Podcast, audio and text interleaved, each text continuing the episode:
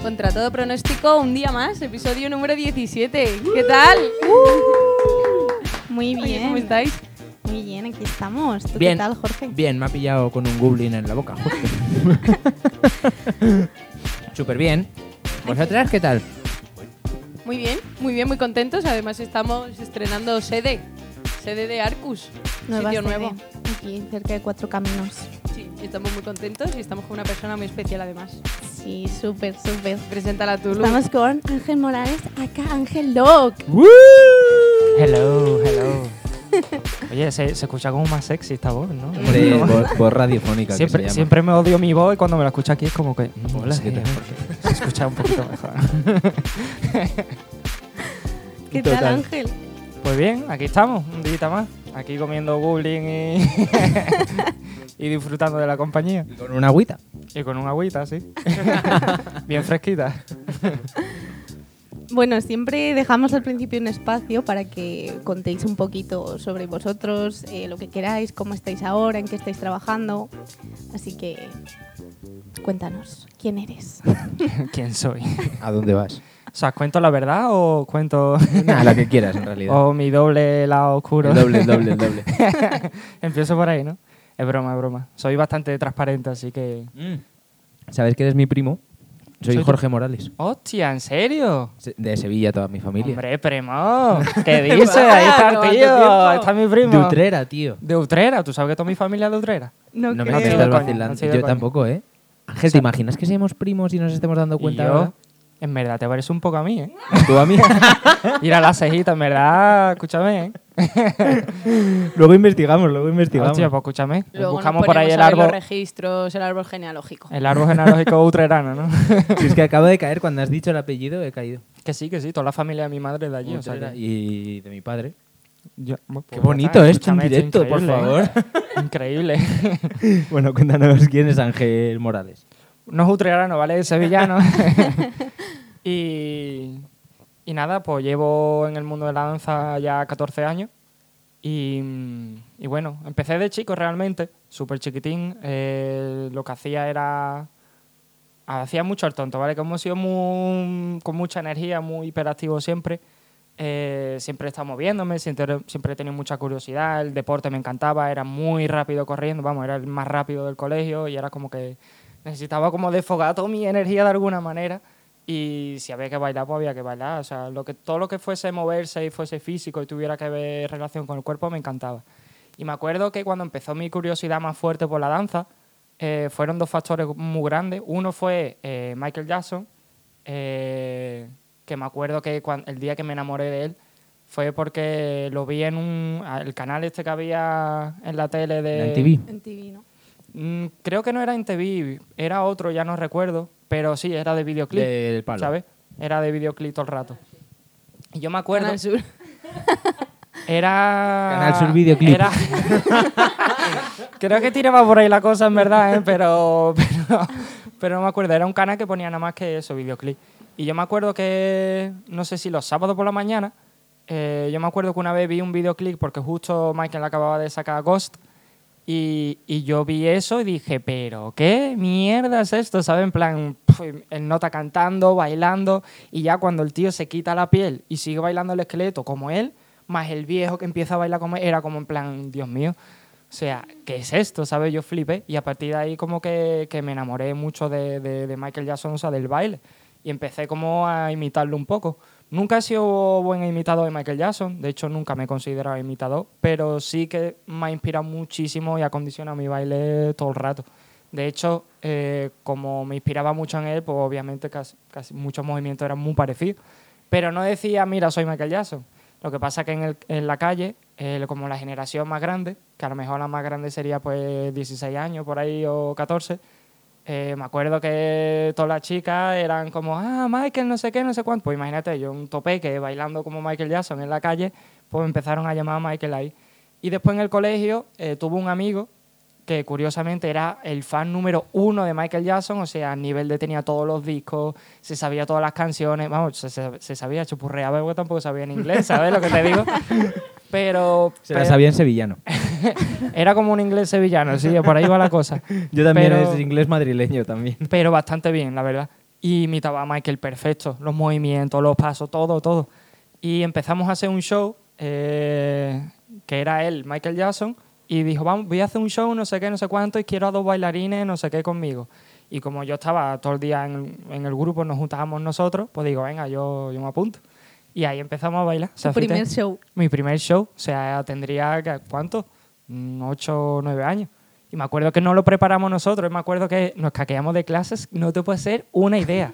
Una idea, o sea, o sea, yo creo que todos los días rascábamos como una hora, no es que tenemos que ensayar para el fin de curso.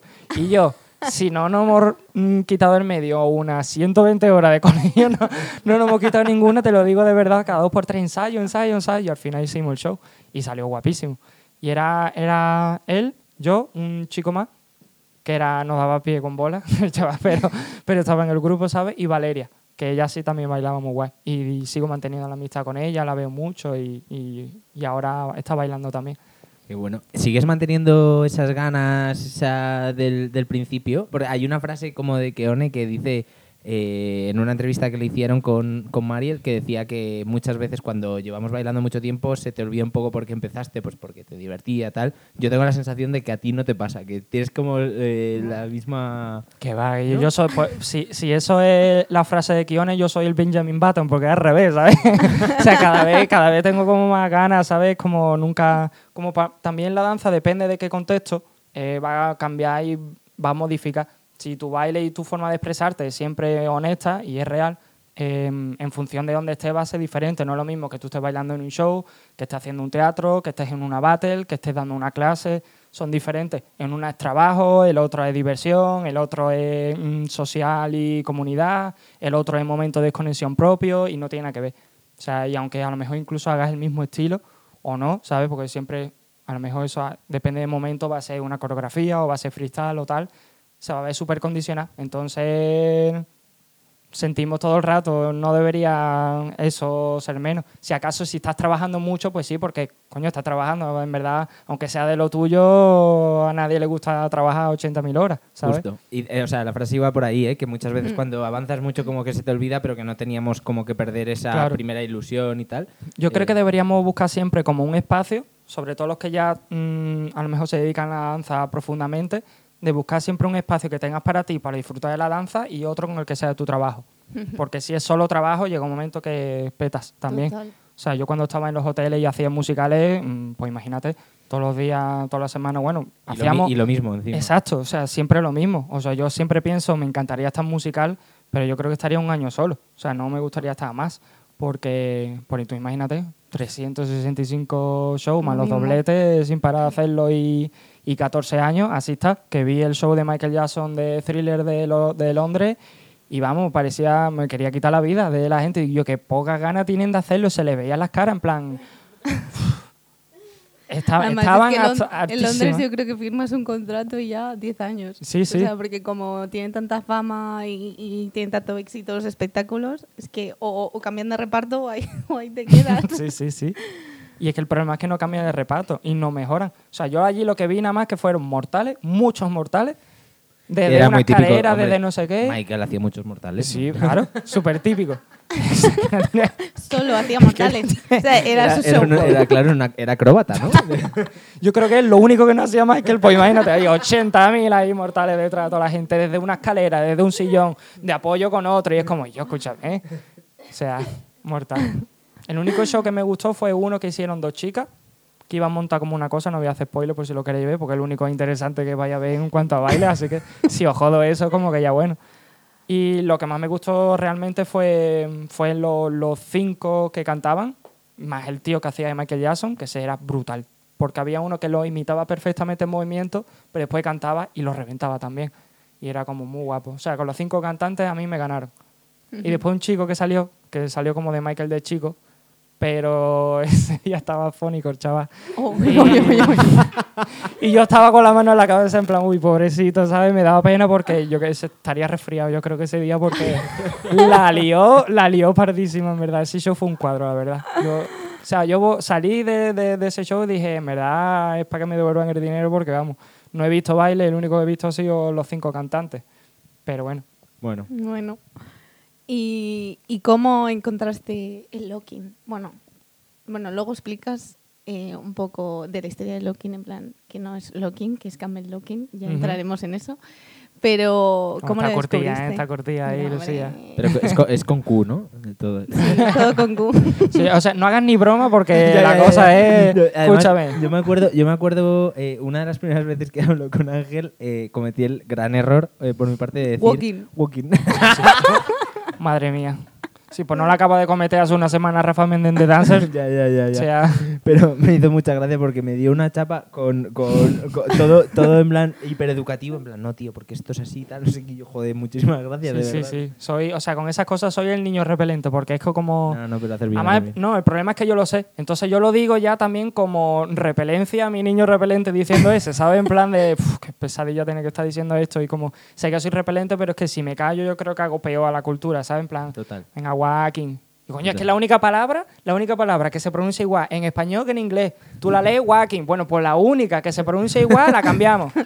Y yo, no es popping, walking con dos A, ¿sabes? En plan, alárgalo, pues nada. Walking, es como coño.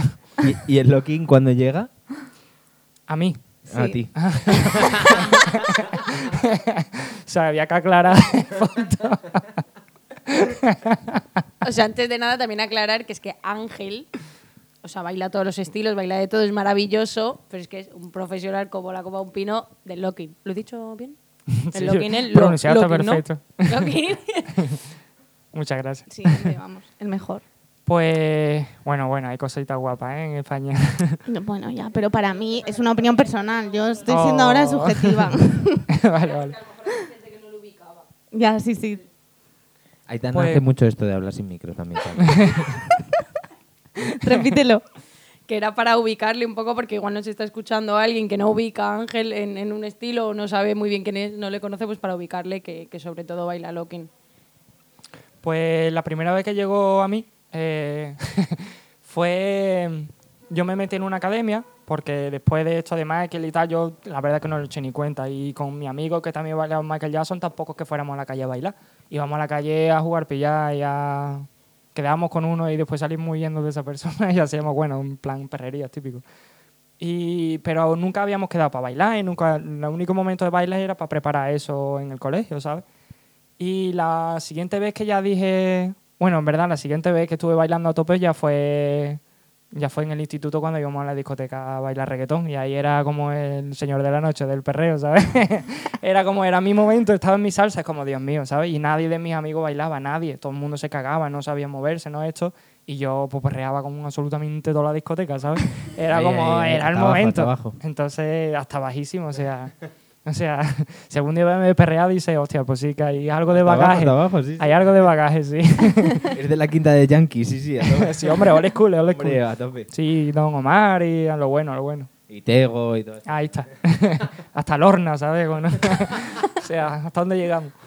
Y, y nada, pues sí, después de mucho perreo en la discoteca unos cuantos años, ya el último, el último ya del, en cuarto de la ESO, eh, decidí hacer un fin de curso porque veía los fin de curso que hacían y eran súper tristes, en verdad.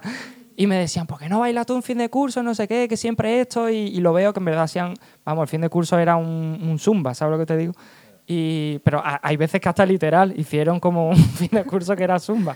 Y era como, y en verdad triste De que estos de no. Batuca. Sí, sí. Abusa. Sí, es mortal.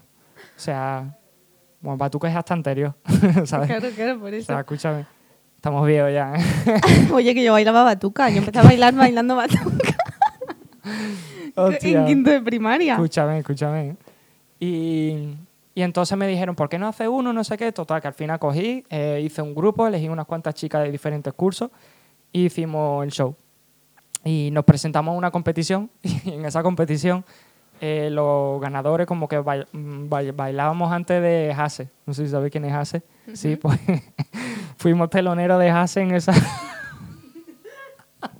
Pero a ver, a ver, a porque, ver. porque ganamos el concurso, ¿sabes? ¿Pero, eh, pero no Jace iba a vuestro colegio a cantar o qué? Es que fue, fue todo muy extraño, ¿sabes? Porque eh, fue como una especie de concurso, ganamos y bailábamos otra vez y después salía, a- había como un concierto de Hase, era como una especie de convención que organizaron en un instituto. Entonces bailamos nosotros y después cantó Hase y fue guapísimo. Digo yo, Madre sido mía. telonero de Hase, tío, es como mortal. Y nos llevamos el premio. O sea, Qué y ahí fue una de las chicas que era gitana, pues yo vivo en un barrio de allí gitano, en Polígono, en el Polígono Norte, allí de Sevilla, al lado del Basi. Entonces mi colegio era todo lleno de gitanos. Y esta chica eh, me dijo, ¿tú por qué no te vas a una academia, no sé qué, no sé cuánto? Que hay una que se llama Sevilla Dance Center, que, este- que hacen baile urbano, que bailan, que hacen lo tuyo. Dice, aparte, tú pasarías directamente al siguiente nivel, porque lo que piden, te hacen una prueba y en la prueba te piden bailar como Michael Jackson. Y como tú ya bailas como Michael Jackson, pasarías ya directamente al siguiente nivel. Siguiente nivel eran las palabras de esa mujer, ¿sabes lo que te digo? En plan, imagínate El nivel 2. o sea, imagínate, chaval, la- las cosas que llegaban. Y vamos, cuando fui a la academia, obviamente eso no era cierto, ¿sabes? Eso te pasaba al profesor si se le salía de ahí, pero al ya al está, principio me, lo estaba creyendo. Digo, ¿Te hostia, un requisito al principio. Bueno, no está mal. O sea. Está interesante, pero tú sabes. Eh, entonces estuve como eso, como tres años haciendo lo que era funky. que ella lo hacía en verdad, no hacía siquiera funky, era como, bueno, lo que se entendía por funky, que Sí, debería sí, ser sí. jazz Funky funk. fuego. Sí, que debería ser Jazz Funk, pero ni siquiera eso. Ella hacía, se llamaba Emi, Emi G, y hacía, mm, hacía como, bailando como lo- la MTV, ¿vale? La coreografía de Justin y eso, más ese estilo, ¿vale? R&B. Eh, lo que llamaban New Style. Exacto, sí, más tirando por ahí, exacto. Y, y claro, bueno, yo entré primero, el primer mes fue en julio, eh, porque mi madre me dijo, si apruebas todo, pues te metes en la academia. Aprobé todo y digo, venga, pues para adentro. Y el primer mes estuve en jazz. estuve en jazz con Sergio Morales, lo que pasa es que se fue de gira a Latinoamérica y me quedé sin profesor. ¿Ese también es tu primo? Hostia, ¿verdad? ¿Es Que yo, que es de la familia, cabrón. y yo que no había caído, ¿verdad? y yo que, estamos aquí todos no, juntos. Primo mayor. Cómo se expanden los morales en la danza, ¿eh? Morales es como un apellido muy común en Sevilla, ¿no? Sí, bastante. Pero es casualidad lo de Utrera, eso hay que investigarlo. Que, co- y y empezaste con, empezaste con Sergio Morales en jazz. Y claro, como se fue de gira, tuve que seguir en, en otra clase y ya encontré la de Emily. Y curiosamente llegué y estaban haciendo una coro de Michael, una canción de Michael. Y dije, me cago en los muertos, esto es lo que yo quería desde el principio, ¿sabes? Que el otro muy guay, pero en verdad Pero lo que no quería era Michael. eso. Exacto. y desde ahí ya me quedé. eh, estuve tres años con ella. Eh, lo que pasa es que nunca he llegado a encajar en la academia. Siempre he sido como el bicho raro de la academia. Y, y no sé, sí que me han hecho como mucho... Los típicos envidias y las típicas dejarte de lado, no meterte en el grupo, ponerse delante tuyo, las típicas tonterías que hay en una academia. ¿no? Adolescentes. Son tonterías, pero en Pero verdad, si, si aprendiésemos los profesores más docencia, todo eso se da en didáctica, eh, hay maneras de, de- de- de realmente intentar revocar eso o crear en tus alumnos no una competencia por estar primero en la línea, sino una forma de crecimiento conjunto y que entre ellos mismos los alumnos mm, integren a esas personas que les cuestan más o la gente que acaba de llegar nueva y tal, pero pero la mayoría quiere estar adelante en la primera línea en cuando se hacen las coreografías y tal, y es difícil. Y claro, el problema, yo tuve dos problemas, una que, que acababa de, de entrar a bailar, que me metí directamente en un grupo intermedio y que a los, o sea, yo entré, pues eso, ese último en agosto y al final de agosto hicimos un show en Isla Mágica, en el Parque Temático de Sevilla. Tú imagínate, llevaba un mes Ostras. un mes y estaba haciendo un show y lo defendí, más o menos, a ver, como, como un culo, ¿no? Pero lo defendí, ¿sabes? Teniendo en cuenta que llevaba un mes. Entonces a mí me echó bastante el ojo. Y, a- y me acuerdo que estuve medio curso y en enero, eh, después de una gala, eh, Emi me llamó, me acuerdo perfectamente, que me dijo, oye, tengo una duda contigo y es que...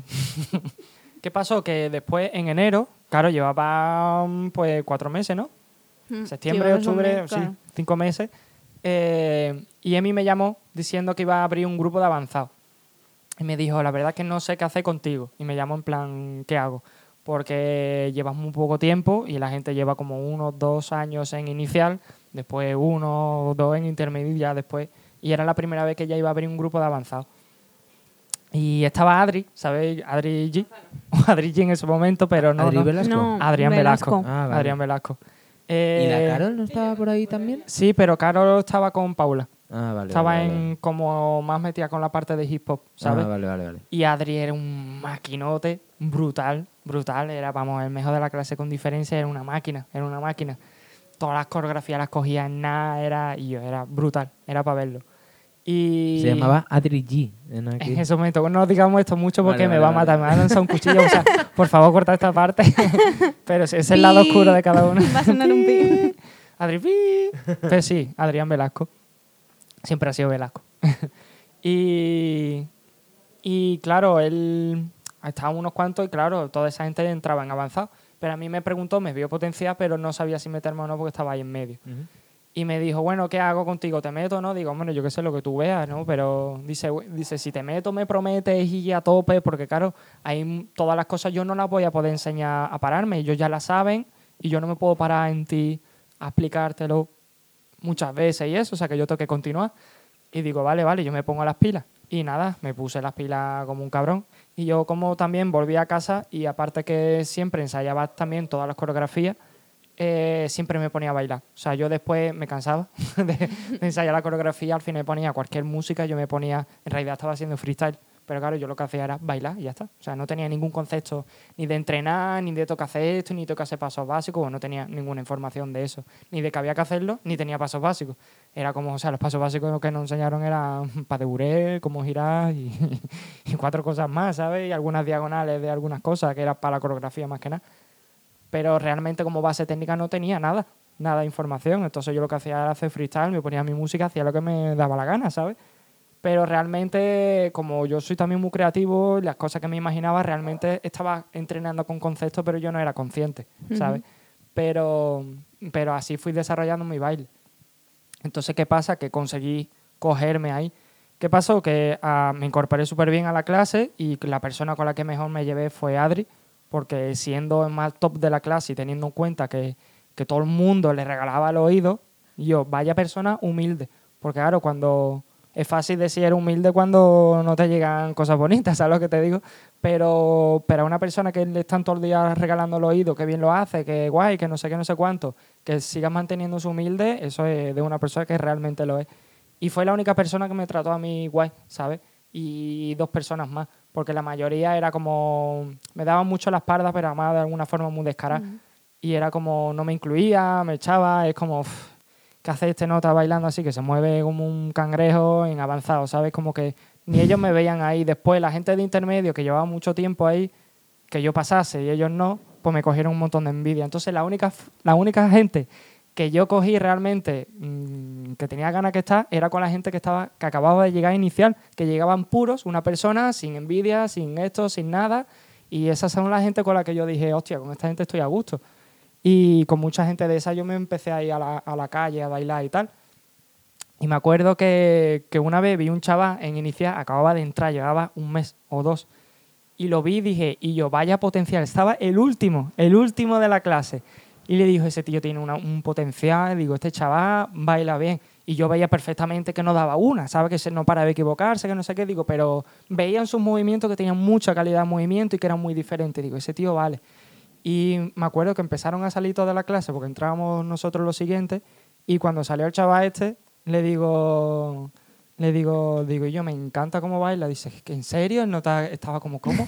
Y dice, de verdad, digo, tu calidad de movimiento, la forma que moverte, digo, yo creo en ti porque, porque la verdad es que, digo, vas a llegar muy lejos y, y lo veo. Digo, ¿cómo te llamas? Y yo, Mario. Era Mario González. ¿En serio? Mario Sí. Gleb. Mario Gleb. Y, y súper guay, tío. Y le dije, oye, pues vente con nosotros, que no sé qué, no sé cuánto. Al fin acabamos montando un grupo, que hicimos coreografía, decimos unas cosas en un... En un y yo, como, como, como Mario está escuchando esto, se va a hartar. Ma- el- Mario, escucha, tú sabes que Mario, es fan. nuestro eh, oyente número uno, ¿no? ¿En serio? Sí. ¿En Se serio? escucha todo. Hostia, qué fuerte. pues un saludito a Mario, un abrazo Sara muy grande. Mario. Siempre le mandamos Sí, Sara Sara por por Mario. Pues flita, fíjate, montamos un grupo que se llamaba The Glow, hicimos show en, en un de estos que se llamaba el Encuentro Miraflores, bueno, fue mortal, fue guapísimo. Y estaba más a gusto con esa gente que llegaba nuevo, que llegaba con un corazón realmente que se abría, a las envidias que había en el resto. Y eh, de avanzado realmente la única persona que me llevó así fuerte ha sido Adri. Y vamos, desde siempre. ¿Y qué pasó? Ya a los tres años eh, tuve que recuperar unas clases y tal, y ya me acuerdo que fui una vez a una clase que había de Paula, de Paula Delgado, que ahí donde estaba la Caro y esa, Caro estaba siempre con Paula. Y entré en la clase, tío, y escuché una música, estaban poniendo James Brown. Bueno, estaban James Brown, muchos discos, mucho, y una, unas músicas impresionantes. Y yo llegué, me acuerdo que me senté en la esquinita a, ver la clase y flipé en colores, o sea, fue flechazo a primera vista con el locking total. Estaban haciendo locking esa clase y yo la música, la energía que tenían, los movimientos, el power, la alegría, todos felices, todos ahí dando caña, era como, yeah, o sea, es que yo lo vi y dije, es que esto soy yo, ¿sabes? No, es que no sabía ni qué era, ni cómo se llamaba, ni nada, pero yo dije, esto que se está, de esta forma de moverse y esta forma de expresarse soy yo, es mi personalidad. Así en plan, boom, y explosión, y era como, buah, o sea, me enamoré directamente. Y, y claro, como estaba con Emi haciendo show y tal, pues seguí en la clase. Y no me podía permitir estar en dos clases porque, porque mis padres no querían que bailase. Empecé a ir mal en los estudios y, y me quitaron de la academia. Entonces estaba como buscándome yo las papas para poder pagarme las clases yo solo. No te puedo imaginar cómo. 45 euros al mes era como, ¿dónde coño saco yo ese dinero, sabes? Sí, es Y- que en, en esos momentos siempre es complicado, ¿eh? Sí, sí. En esos momentos siempre es complicado. Es de loco. Y claro, yo no podía estar en dos clases. Hasta que ya al final ya me cambié, me fui con, con Paula y estuve creo que solo cuatro meses con ella porque yo venía con un ansia de locking brutal. O sea, o sea, quería locking, lo tenía clarísimo.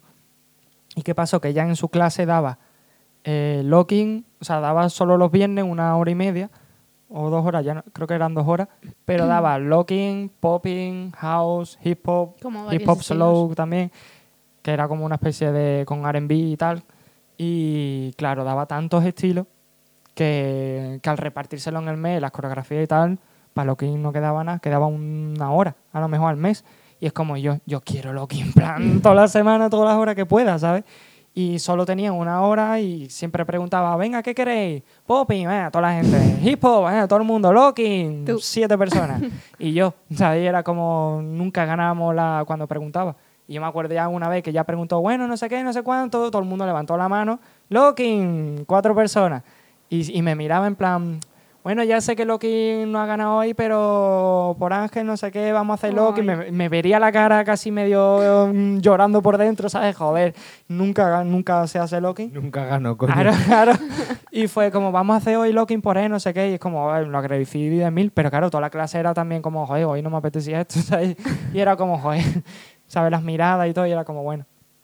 Y, ¿y qué pasó? Que al cuarto mes, yo me acuerdo que, imagínate, lo que me costaba a mí conseguir 45 euros. Y pasó un mes entero en el que no dimos nada de Locking. Porque hizo una coreo de hip hop, otra de popping, otra de house. Eran ya un montón para un mes. Y ya no tocó nada. Y fue un mes entero, digo, mira, yo, yo, yo quiero Locking. Y yo no puedo estar aquí pagando esto, que no tengo este dinero, tengo que sacar de, de la carderilla que me quedo de a comprar, ¿sabes? Para poder pagar esto y encima no tengo locking. Y nada, y cogí me fui a la calle a bailar con los b-boys, que yo sabía que entrenaban en, en un sitio allí en Sevilla, en el pasaje, y me fui con ellos y allí fue que empecé yo a entrenar, como ellos ponían música funk, mucho, bailaba mucho con James Brown y eso, digo, "Ah, pues mira, muchas canciones son las mismas y el beat puedo bailar perfectamente con ellos. Entonces ellos entrenaban b-boying, o sea, break, y yo, ponía, yo me ponía al lado con mis cascos, o cuando sonaba un temazo, pues me los quitaba y bailaba con ellos. Yo me ponía a hacer locking, solo locking. Nunca me ha dado por ponerme a, a entrenar break, y es curioso, porque estaba todo el rato con ellos. Pero porque estaba como locking a full, super focus ahí. Y nada, y ahí ya hablando con uno con otro, con los b-boys, ya nos fuimos de fiesta, no sé qué, y ahí ya conocí a un popper que se llamaba Popin Pablo.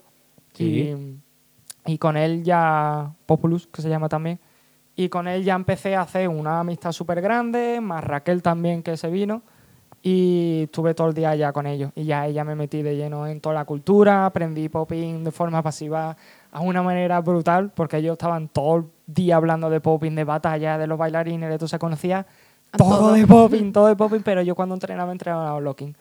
Entonces, entonces al final, pues de popping sé mucho, pero a nivel práctico, pues no sé tanto como debería saber a, este- a tantos años, ¿sabes? Pero a nivel cognitivo, todo, ¿sabes? Y, y ahí ya empecé a crecer, ya empecé a viajar con ellos, ya me hablaron del Eurobate, empecé a competir fuera y a partir de ahí todo lo que encontré fue viajando. O sea, yo Ujú. viajaba a formarme con la gente, iba a las competiciones y me formaba con todo el mundo. Y hoy en día que ya me he formado con, con todos los UG que, que quedan, me he formado ya casi con toda la mayoría, más de todos los estilos, no solo locking. Solo locking pues más, pero vamos, de popping me he formado también con... He tomado alguna clase, me he formado, ¿entendés? ¿Vale? Me he tomado una, a lo mejor tres clases o cuatro con tres clases con Popping P, con Link me he tomado como, como cinco, con Budas tres otras cuatro, eh, con Bugalusan también lo he visto, vamos, que me he estado formando con todos los OG que he podido, de todos los estilos, aunque no lo baile, pero yo iba a un sitio y digo, "Ah, es que está aquí una eminencia, yo no puedo quedarme sin, Claro. sin aquí, esta información. En la esquina. Exacto. Bueno, en la esquina, vete al carajo a París, vete a Los Ángeles, vete a China, ¿sabes lo que te digo? Para encontrarlo. No, no, claro. O sea que... Pero sí, totalmente. Genial, pues vamos a hacer un paroncillo, ¿vale? Hoy tenemos... Hoy tenemos un tema ¿Y, te- y- ¿Cuál es? de Calen. es? De Calen. Calen. Cale. Eh, un chico que justamente eh, trabajé con él hace dos semanas, súper guay, es un crack. Que ya ha salido, ¿no? El videoclip. Sí, ha salido el videoclip de su nuevo tema que es Te quiero ahora y eh, es un crack, la verdad. O sea, os animamos a escucharle porque el tío Muy tiene muchas ganas y tiene mucho potencial y, Y está haciendo buena música. Sí. Así que nada, os dejamos con, con su temita por aquí. Ahí estamos.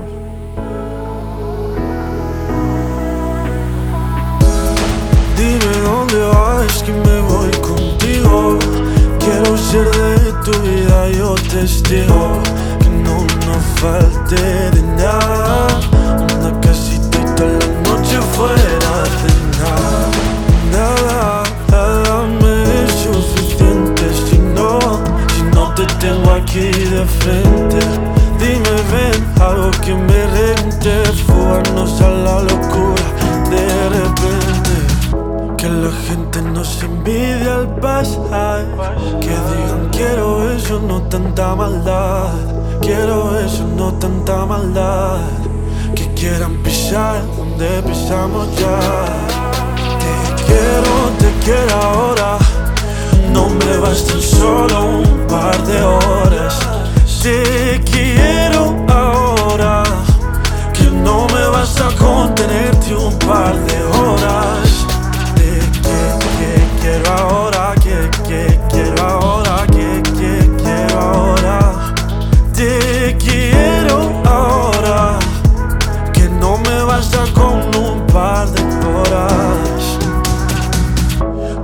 dicho que tú solo lo has sintió conmigo.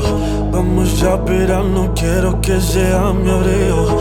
Todas las noches acostarme encima de tu ombligo. Lo predigo, esto es algo más que amigos. Dime todas esas cosas, cosas que yo quiero, quiero escuchar. Amanecer en Barcelona, acostarnos en Dubai, lo nuestro me high. Todos quieren copiarnos, pero somos el copyright. Quiero ahora. No me bastan solo un par de horas. Te quiero ahora. Que no me basta con tenerte un par de horas. Te que quiero ahora, que, que quiero ahora, que, que quiero ahora. Te quiero ahora que no me basta con un par de horas. Te quiero ahora, te, te quiero ahora, te quiero ahora, te, te quiero ahora, te, te, te quiero ahora. No, te quiero ahora. Ya estamos de vuelta. Oye, vaya temón, ¿eh? Y el videoclip lo he visto esta mañana y me ha encantado. Las chicas de rojo. Que Luciano no dice nada, pero es que ya Sí, sale en el videoclip. Es maravilloso. Salen Sí. cuatro chicas, que son ella, Denise, otra chica que se llama Marta y la otra chica, ¿quién es? Se llama Raquel. No sé, la conocí ese día, muy maja. Muy pepino. El chaval va, yo creo que mm, hay que estar atento de él porque yo creo que va a tener carrerilla, ¿eh? Y además, se edita él, ¿no? O sea, Sí. como muy... Dirige él todo, la verdad que es muy crack. En Instagram se llama It's Calen con dos N's en el final. Por si le queréis seguir. Se viene el featuring, ¿eh? It's Calen Sí, featuring... Calen con K. Calen featuring Tom Calde. ¿Se Puede viene? ser, puede ser. Bueno, seguimos. A ver, nos hemos quedado que nos estabas contando un poquito cómo habías descubierto tú el locking. Y eh, pues sí que nos gustaría que hablases un poco de qué es el locking, porque seguramente habrá mucha gente que esté escuchando esto que tampoco tendrá una idea muy, muy clara. Así que cuéntanos un poco. Pues, a ver, básicamente el locking es un baile eh, surgió al finales de los años 60 y es el primer baile de las danzas urbanas. ¿vale? Esto es bastante importante y clave para todo el mundo porque teniendo en cuenta que ha sido la primera expresión artística como danza urbana, eh, en lo que conocemos hoy en día como danza urbana, ¿vale? Porque obviamente hay muchos bailes que ya surgieron en la calle como el swing, el charleston y lindy hop y todas estas cosas. Pero como baile urbano, eh, el primero fue el locking, ¿vale? Y después le precedieron el popping y el walking. Y después, eh, cuando ya casi se dejó de bailar eh, tanto locking, popping y walking, tened en cuenta que estos eran modas también, ¿vale? Los bailes. Entonces, eh, esto pasa todo muy rápido, ¿vale? En los años 70 pasan 80.000 cosas. Tú imagínate que el disco surge y muere en los 70. O sea, pero muere porque lo, lo prohibieron, lo cortaron y fue una matanza de- de- del disco. Pero es que surge a principios de, de los 70, hasta el 75 no fue cuando el disco explotó. Y cada semana salían como 30 canciones y 30 artistas nuevos de discos. O sea, tú imagínate que todo lo que tenemos de disco hoy en día surgió en 5 años. 5 años solo. ¿Sabes? Tú imagínate la cantidad de... Fue una explosión de todo el Locura. mundo. Es una locura. Y en el 78, es que en el 78 ya prohibieron el disco en todos sitios porque estaba consiguiendo un monopolio brutal con el Estudio 54, que estaba cogiendo más poder que los propios políticos y el propio gobierno y fue como, porque tenía mucha gente, mucho dinero, se estaba colocando en, en el monopolio ahí y por eso fueron contra ellos y rompieron el disco y se prohibió en todas las discotecas, quemaron los discos en la calle, y bueno, fue una locura. O sea, para que veáis la intensidad que se estaba viviendo todo allí en América. Y en los y las danzas urbanas, como los estilos cambiaban tan rápido, tan rápido, veníamos con el sol y todo esto así como más lentito y tal, pero funk, de funk a disco, de disco a todos los ritmos nuevos. Y en los 80 ya teníamos, empezamos a tener las primeras impresiones de hip hop, o sea que era como todo cambió súper rápido. Entonces ten en cuenta que eh, al finales de los 60 surge, surge el locking y, en, y en- durante los 70 surge el popping y después el walking también. Eh, y hasta los 80 no surge todo lo que es eh, hip hop como eh, movimiento. Con movimiento me refiero a lo que es el graffiti, al DJ, al rap y a, y a breakdance, ¿vale? Como movimiento. Entonces, eh, ten en cuenta que el hip hop como hip hop dance, o sea, como baile hip hop, no surge hasta bien pasadito los 80, ¿sabes lo que te digo? Ya metiendo los cuernos en los 90. Entonces, eh, ni siquiera el hip hop dance está dentro realmente de la cultura hip hop como originaria.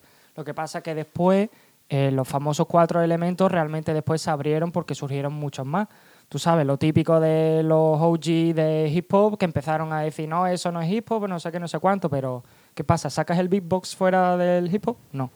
Estas son las disputas eternas de a ver quién la tiene más larga. De los Total. total.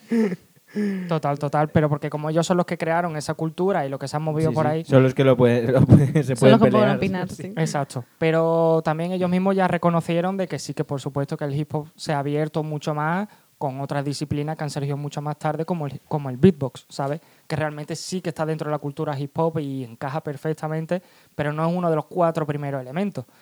Y, y el hip hop, como hip hop dance, vino también después, ¿vale? Y está como dentro. Entonces, si sacamos de conclusiones de esto, eh, realmente ni el locking, ni el walking, ni el house, porque house era ya de Chicago, eh, ni el locking, ni el popping, ni el walking, ni el house son house casi que se puede medio englobar, pero tampoco. Son hip hop, ¿sabes? ¿Por qué? Porque todo surge antes. Si surge antes, tú no puedes ser el padre de tu hijo, ¿sabes lo que te digo?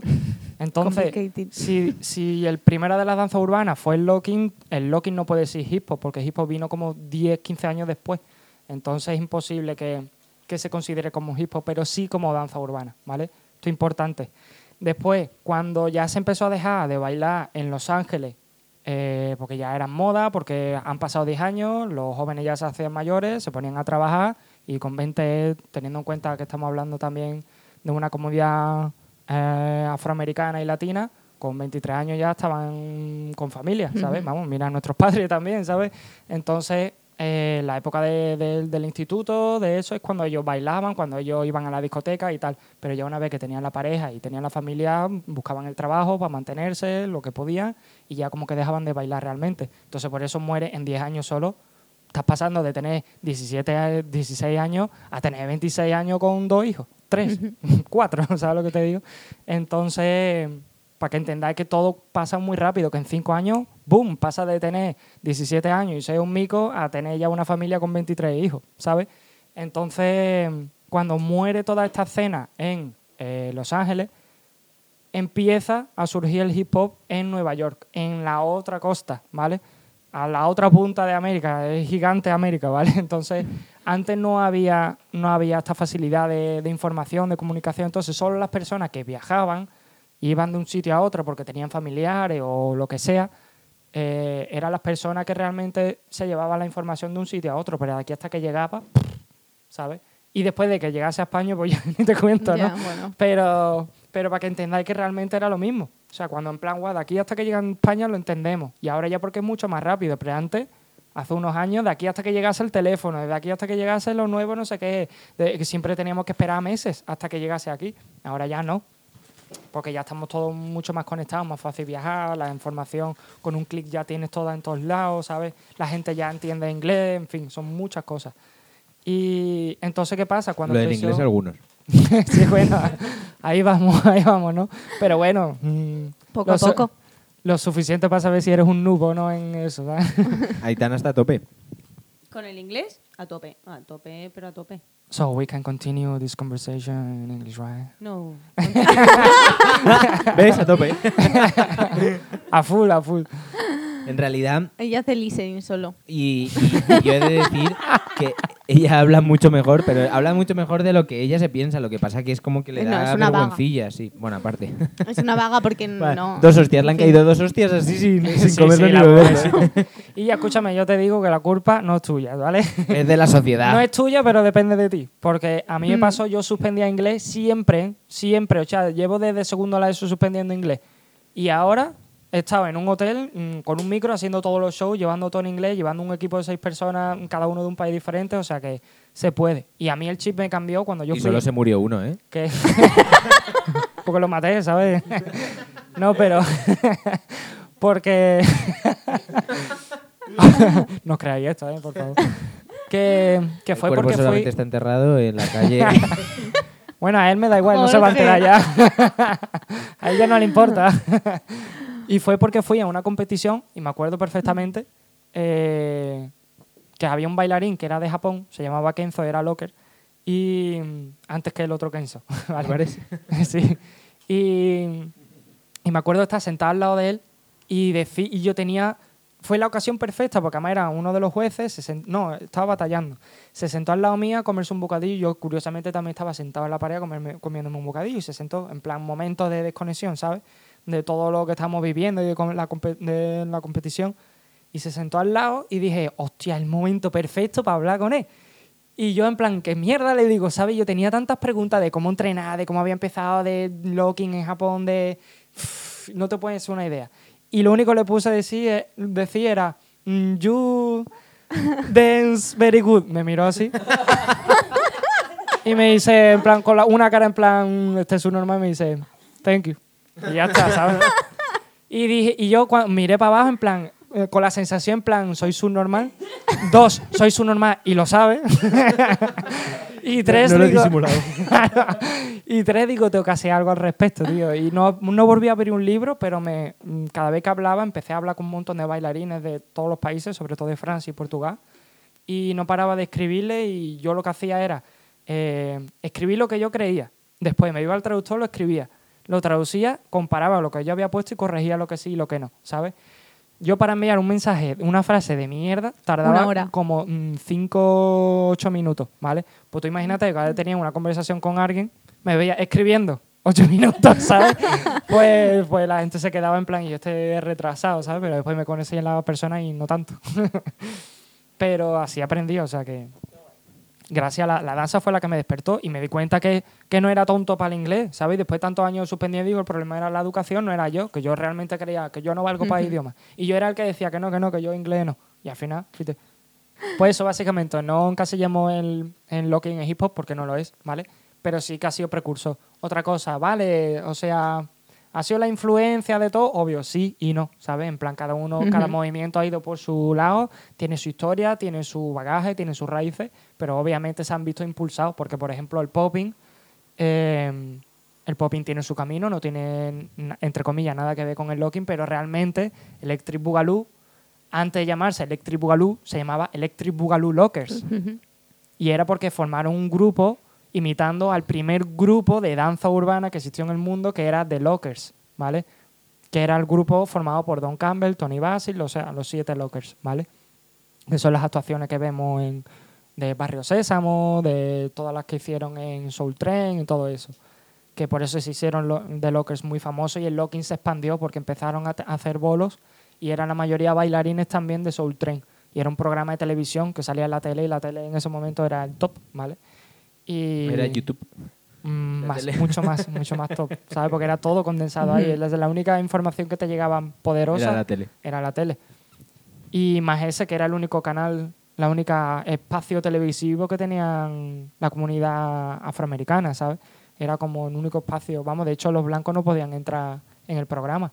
Y a Tony Basil, que Bueno, yo creo que no querían. Más- no, no, no, no, los dejaban. sí No querían. dejaban. No los dejaban. no la dejaban. producción afroamericana, todo el mundo que trabajara, trabajaba allí afroamericanos. Pero, por ejemplo, a Tony Basil, que sí que era la única blanca de- del grupo, que fue la que hizo de manager y la que le consiguió los bolos a todos lados, incluso a Sol Train, no pudo participar. Hasta que ya llevaron unos cuantos shows, no la dejaron entrar, que al final sí, pero, pero no la dejaron nunca entrar en, en Soul por eso. otro. Bueno, sigo. ¿Es alguna pregunta o sigo? Que- No, no, a mí, o sea, No, es que a mí es que pensaba me está ibas a encanta- preguntar. enca- No, no, no. A mí me está encantando escuchar. Es que yo no tengo ningún tipo de pregunta. Estoy escuchando y escuchando y aprendiendo en plan, ajá, sí. Y nada, entonces eh, podéis entender también cómo se le llamaba breaking al conjunto de breakdance, locking, popping y también walking. Los breakers como bailarín de break, en plan, no como breakdancer, sino como se le llamó breaking al movimiento de, de esas danzas juntas, de todas las danzas urbanas que llegaron. ¿Por qué? Porque imagínate, era el momento de batallas, de, de, de- todos los barrios y tal, y que era con breakdance, pero eh, se vio súper enriquecido con la gente que empezó a llegar la información después de, de tanto tiempo empezó a llegar la información de que existía el locking, existían walking, entonces el, el locking y popping sobre todo, y walking menos, pero también llegó. Entonces, entonces tú imagínate, fue como bailes nuevos, en ese momento eran nuevos, pero realmente eran anteriores. Entonces todo eso se construyó y se, se, empezó a hacer las batallas todo, o sea, era todo valía para ganar. Y entonces no es lo mismo un b-boy que solo hace eh, cosas de, de acrobacia a que ese b-boy de repente haga un top rock y en vez de hacer el top rock básico, meta también locking y meta popping, que reventaba, ¿sabes? Era como, hostia, qué guapo, ¿sabes? Se ponía a hacer robot y pum abajo y era como brutal. Y era todo hacían eso, hacían locking, hacían popping, hacían break y todo mezclado. O sea, todos sabían de todo porque, a ver, entiéndeme, en, cuan- en cuanto a comunidad, ¿sabes? Eh, cada uno ya se especializaba en lo suyo y no se metía, o sea, la vida misma ya. Pero para que entendáis que el breaking se llamaba así porque llegó eso. De hecho, em, de hecho incluso al popping también le acababan de llamando Electric Boogaloo Style, ¿sabes? Era como... sí, yo bailo Electric Boogaloo, ¿sabes? Era como... No, Electric Boogaloo es el... el es el, el equipo, ¿sabes? O sea, el, la crew. Sí, la creo. Pero, pero claro, como tú no sabes qué es lo que están bailando, tú ves a un grupo Lo de baile bailar, así. tú llegas, tú te vas allí, te vuelves a tu casa y yo estaba en Los Ángeles, he visto unos notas que estaban bailando, se llamaban Electric Boogaloo, hostia, pues yo quiero bailar también Electric Boogaloo, ¿sabes? Es como decir yo bailo Michael Jackson. Realmente no existe un baile Michael Jackson, pero si tú hablas de Michael Jackson, sabes perfectamente qué estilos se identifican con el, o sea, qué, qué pasos se identifican con ese estilo, ¿sabes? Y es un estilo, para mí es un estilo de baile único, que es el de él. Yo tengo una pregunta, pero que podéis continuar y terminar esto, No, nada, porque nada. yo creo que esta pregunta ya es. mm, Me salto un trocito, yo creo, de la historia. Es eh, cómo acogimos nosotros el locking, cuándo más o menos, cómo lo acogimos. Y, y- es que yo recuerdo que, bueno, Lucía y yo de pequeños bailábamos en una academia. Y yo me acuerdo que en las competiciones de entonces, en las bases, pues ponía tienes que bailar no sé cuántos segundos, locking, no sé cuántos Sí, sí, sí, segundos, sí, sí. Y entonces, Abrimos el cajón de las competiciones. Abrimos el cajón de... entonces yo, bueno, Yo- lo iba a abrir yo bailamos ahora, en locking. realidad, sí. Me imagino que no eh, habría pasos básicos, pero no era. Yo ahora mismo confirmo que no bailábamos locking. Bueno, era, Eso, era como un ¿cómo- intento. ¿Cómo ves ¿no? cómo También. lo hemos acogido o cómo lo acogimos en su día y cómo ha ido evolucionando aquí? Porque yo, por lo menos, lo que he aprendido, que no haya sido contigo, creo que nunca he aprendido locking. Pues Bueno, se ha, cogido, se ha cogido de la misma forma que se ha cogido todos los demás bailes, en realidad. O sea, todos se han castigado de la misma manera, ¿sabes? Tanto popping como locking, como house. O sea, house saltando como un saltamontes, locking el todo lanzado, popping unas contracciones, bueno, subiendo el hombro, haciendo un cangrejo ahí que no se entiende. Todo, ha sido con todo. Y ha sido de, Autodidacta. no, pero es que si fuera autodidacta, No, ya que es broma, que es depende, ¿no? Pero, pero sí que hay gente que sí que ha- le ha llegado la información bastante buena. O sea, sí, allí en Sevilla el primero que, que, que yo tengo nociones, vamos, sí, el único que conozco allí, OG realmente, que sabe locking, popping y la técnica obviamente no está como, como está ahora, pero porque la información que le llegó en ese momento no era la misma, obvio.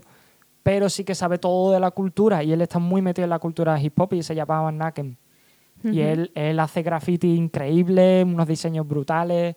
El tío sí, a ver, no es rapero, obvio, ¿no? Pero, pero así de coña te suelta una rima súper guapa y sabe defenderse en cositas. Baila popping, baila locking, ¿sabe? Mm, hace break, siempre ha sido b-boy sobre todo. la cultura y que Exacto. conoce la cultura. Y se ha movido, oye, de la, de la primera generación de todos los b-boys de, de Sevilla. Es que yo creo que también te tiene como que entrar la curiosidad, ¿no? O sea, que es como que muy fácil Sí, meterte sí, a sí. cualquier ola. O sea, que es, es fácil surfear la ola, no es, es difícil ser surfero. Exacto, Sí. exacto. Y Y- por ejemplo, o sea, en cuanto a, a este tema, ¿no? O sea, ¿tú cómo ves la diferencia de cómo llegó, porque fue algo diferente cómo llegó a Asia, por ejemplo, y también que tiene que ver con su cultura, evidentemente, Total. eh, y cómo llegó a Europa?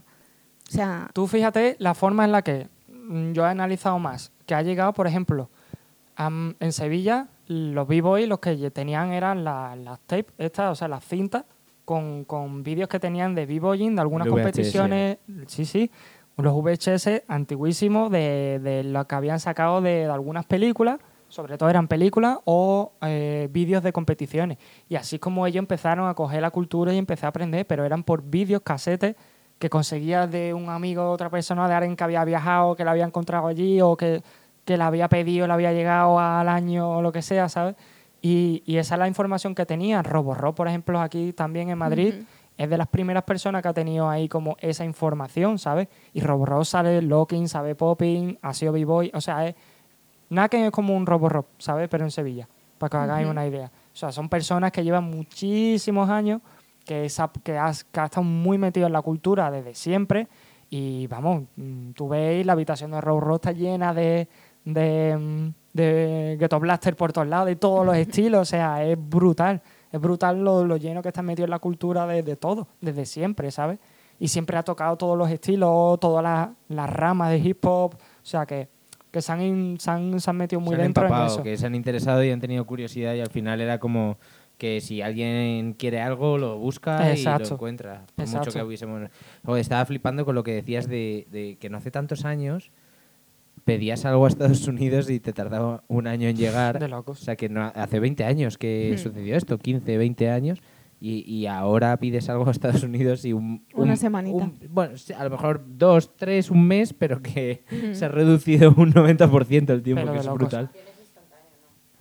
O sea, te tardas si haces un pedido. Si haces un pedido y te compras algo, porque si pides información es instantánea. Sí, o sea, sí, que la información sí que la tienes. ya. Claro, A no ser que te pidas una silla de que a Estados Unidos y la quieras de allí por huevos, sí. Y es que se pilla una Pero silla es en Estados Unidos.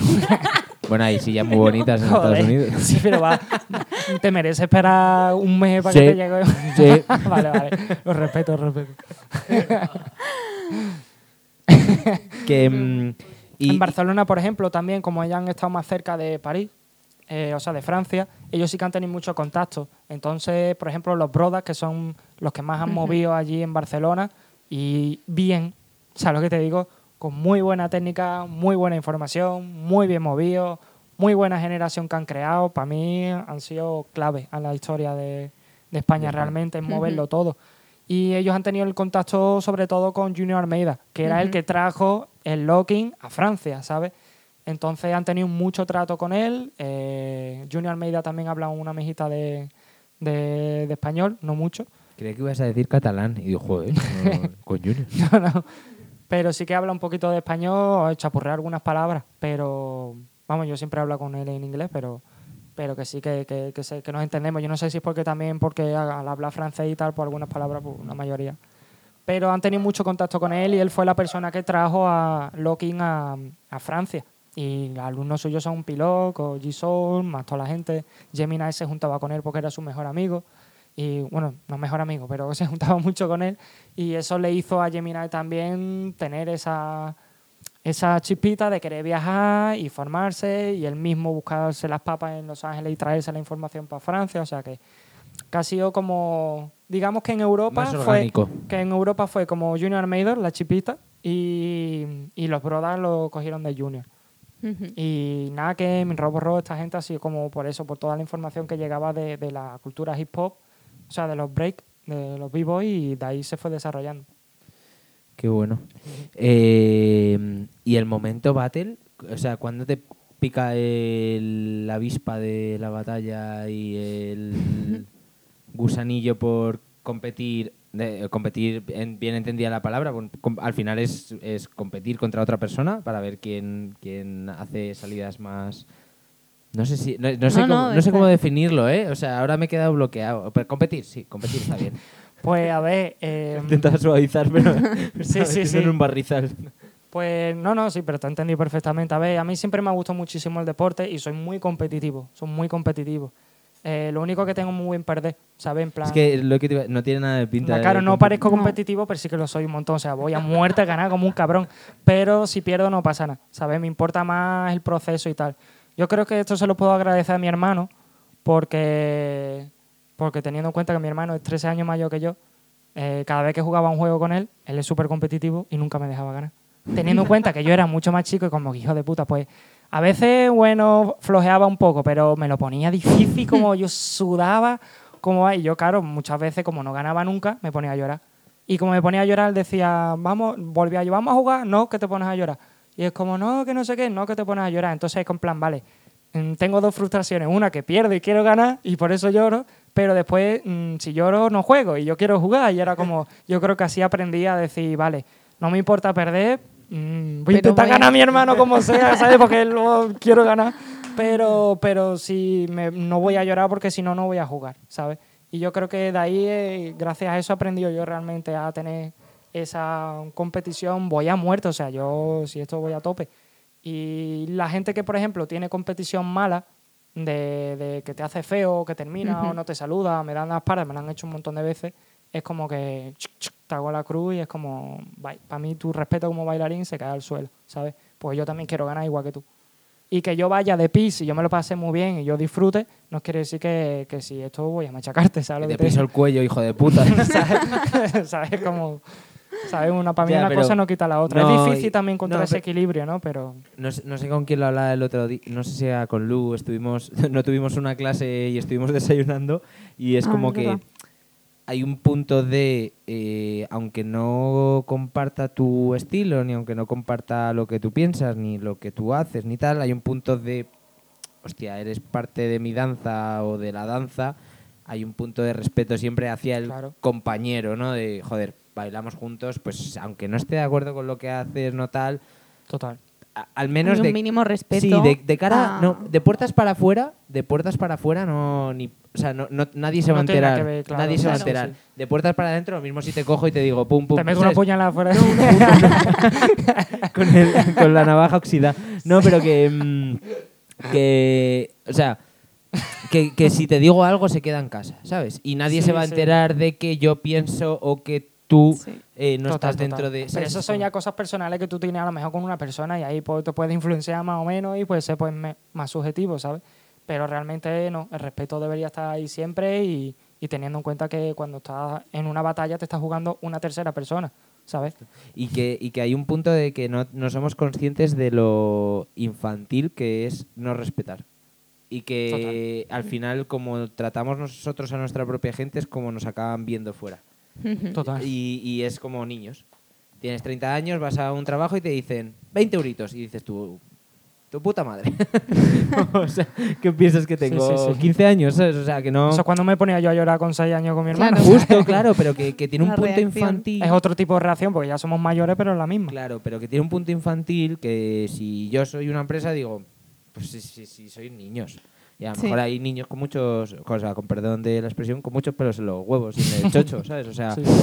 es que, eh, o sea, si, Sí. si generas comunidad, la generas dentro. De puertas para adentro, di lo que quieras. O sea, yo me he llevado collejas y me las seguiré llevando y me encantará llevarme collejas de la gente con la que comparto algo. Pero de Ah, puertas para afuera, ya me me llevé una me tuya, cabrón. ¿Así? ¿Cuándo? La de Walking. Ah, hostia, verdad. Walking, walking, walking.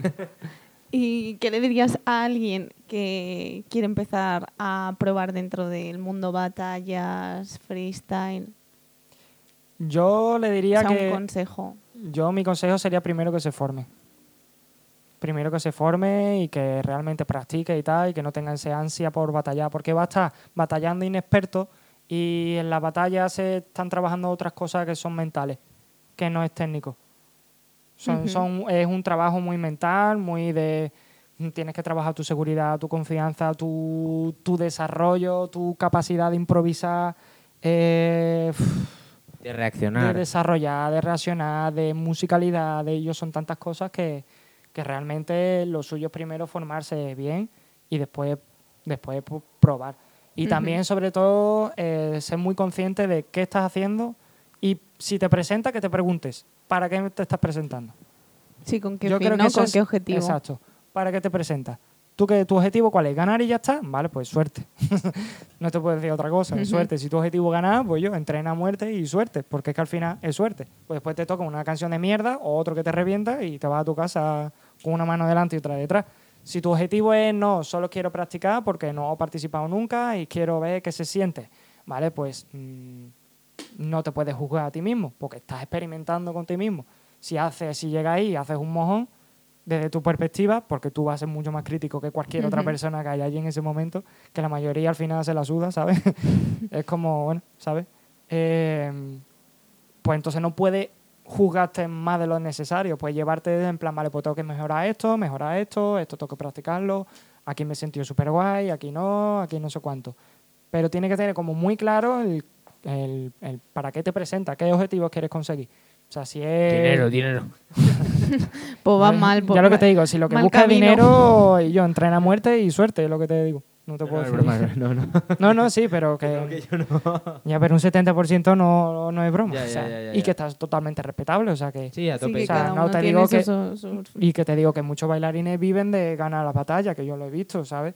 Y yo he visto a gente que ha venido de Japón a una, a una batalla a Portugal, perder y verlo llorando como no he visto yo en mi vida. De decir, Dios mío.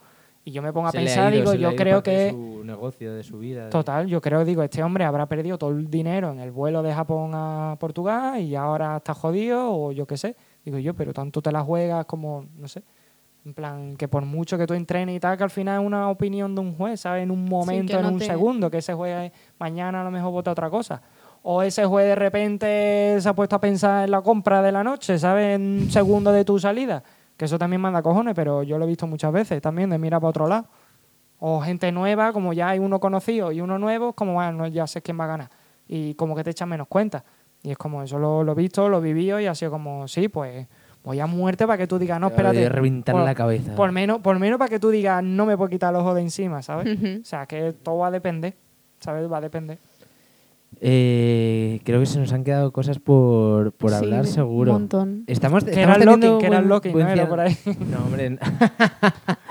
Estamos teniendo buen cierre de, de, de De temporada. temporada, sí. Estamos teniendo muy bueno. Hoy teni- eh, tenemos un infiltrado. Vamos a, a dejarle que, que diga a ver por dónde está. Ha llegado un poco tarde. Hemos de decir que eh, estábamos un poco agobiados porque nos interrumpiese, pero puedes saludar. Hola, buenas noches. Y ya que la gente y ya que la gente piense y Que ya que la gente claro. piense. Adivina quién es. ¿Quién soy? Venga, podéis hacer preguntas. Es castaño, tiene bigote. Bueno, ahora las preguntas son más. Son cis. eh, Es de Granada. es de- apellido Morales.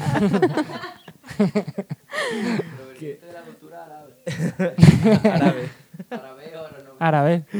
Que, Pues- Ángel, muchísimas gracias por estar aquí. O sea, creo que mucha gente que está bailando ahora o que está empezando tiene que escucharlo porque hay como ese recorrido tuyo de, oye, se puede empezar desde la nada y, y centrarte y focalizarte y poner todas tus ganas en algo. ¿Qué? ¿Qué ha dicho? Dice, Sevilla, no de Granada. Ha dicho empezar de la nada, no de Granada, no de Sevilla. Bueno, eso se corta, no te no, preocupes. yo, yo creo, yo creo que la gente va a descubrir ahora quién es. Ah, claro, sí. Ahora ya no cabe duda. Eh, no, y luego esa segunda parte que yo creo que mm, súper necesaria la, la info, que, que yo, yo el primero la recojo, la aprendo y la, y la aplico porque por mucho que tengas, tengas nociones de, de la cultura, hay como esos puntos tan específicos que, que joder, que- que, da gusto escucharte y que, que es un placer, tío. Un placer. Sí, muchísimas gracias. Yo seguiría hablando de esto como ocho horas Ya y lo sé, media. ya lo- Sí, por, sí, eso, sí. por, eso, Eh, por eso he cortado yo, ya lo sé. ya. Entonces, pues bueno, yo voto también para hacer parte 2. hay parte 2, hay parte Oh, Eh, hay parte hay 2. Hay parte 2, nos damos Bueno, dice que las segundas partes nunca fueron buenas. Vamos a Eh. cambiar eso, ¿no? Depende de en qué Para. ámbito. Las, Sí, las sí, sí, segundas, es verdad, terceras, cuartas partes empiezan a ser mejores. buenísima esa, buenísima. Así Sí, que sí, nada, 100%. Ángel, ¿eh? muchas, muchas gracias y que esperamos volver a tenerte por aquí. Por supuesto, si todo está ya aquí la segunda parte hablado, Andalucía represente el final de la temporada y lo, Sí. que, y lo que le queda. Y lo que le- y lo que le queda, ¿no? Esto Lo que le queda. Y lo que le queda. esto, esto es en y honor a la persona que- me queda. bueno, vamos Pues a cortar nada, ya. Que... Cualquiera pregunta, cualquier cosa, la Da gente tu que Insta tenga... si quieres, sí, también. Y Pues el Instagram es angeloc barra baja FAB19 con una L. con una L, sí. Sí, por Ángel favor. o CK de kilo barra baja FAB de fama bailar 19. Otro tip de la persona que está por aquí también, ¿sabes? Venga, ya lo tenéis que descubrir. Y nada, cualquier pregunta que tengáis realmente de, del locking, del estilo, de wacking, que también es mi otro estilo principal, eh, con A. Si sois de Madrid, pues aquí está en Madrid dando clases. También podéis preguntarle. Estoy dando clases regulares en WITIM. Eh, el año que viene a lo mejor en alguna academia más y sobre todo estoy dando clases privadas. Que estoy súper contento con mis niños y mis niñas de las clases privadas. Son lo mejor. Aitana, ¿qué tal las clases privadas de Ángel? Hostia, te has reído como Goofy. yo, yo, yo, yo, yo. Tengo muchas risas y esta es una de las primogénitas, tío. En plan, las encantado. naturales mías es una de estas. sí. ¿Qué tal? Eh, a ver, que va- vamos a contar la verdad, ¿no? Lucía es la pupila de, de Ángel, es su a- a- alumna, La pupila negra, ¿no? La- el maestro, El y la, pu- ojo. el maestro y la pupila. Y, Eh, y- Aitana, no chilles, no chilles tampoco. Ah. y chilla otra vez. No, sí, sí. Que yo, yo animo a la gente que si quiere descubrir el locking, que Ángel es un super maestro y, y que vamos, yo ya lo sabe, ya se lo digo todos los días, ya debe estar harto de que se lo diga. No me acostumbro, no me acostumbro. Se ha que, puesto rojo apenas, ¿eh? que es increíble y que vamos, que yo me ha cambiado la life, así que animo a todo Ay, el joder. mundo de que se una al mundo del locking eh, porque es maravilloso. Por eso el comercial bonito, dance joder, también que está muy bien y... Es momento de cortar me estoy muriendo de la vergüenza ahora. ya te veo, ya te veo. que, que, que nada, sí, que- por supuesto, además, además que son muy guay. O sea, también me encanta que, que haya un ambiente muy bonito y hay mucho respeto entre ellos mismos. Y cuando hemos empezado, porque aparte de las clases también estamos yendo a entrenar con ellos una vez que ya han tenido como un poco de base. Y es un gusto, es una maravilla verlos cómo se expresan, cómo se comparten entre ellos y es como... Muy guay. Y pronto haremos cositas juntos, ¿verdad? Sí. Se cuecen cositas Se con mis cuecen. niñas. Tan, tan, tan, tan. Así que pronto, pronto nos veréis por ahí. Que, Pues nada, muchas gracias a todos por escucharnos. Que es un placer, que estamos ya cerquita del final de la temporada 1 de Arcus, que el año que viene se confirma que renovamos temporada, ¿no? Con Sí. Spotify. Ole, hemos hemos firmado ya segunda temporada con Spotify. Hoy un podcast eh, nos ha hecho una propuesta, pero hemos decidido rechazarla. Sí, porque no queremos, una- sí. un podcast, ¿no? Una radio, ¿no? La- Claro, la pero, SER, la pero la SER, la SER, sí. Eh, eh, no, pero que, eh, o sea, confirmadísimo ya, nos quedan poquitos episodios de esta primera, pero confirmado que seguimos el año que viene, Eso eh, es. curso que viene. Eh, y que lo que ha dicho Lu, que muchas gracias por estar ahí, que ha sido un primer año muy bonito y que nos queda todavía un poquillo de cuerda para cerrarlo. Venga, chaito. Sed felices.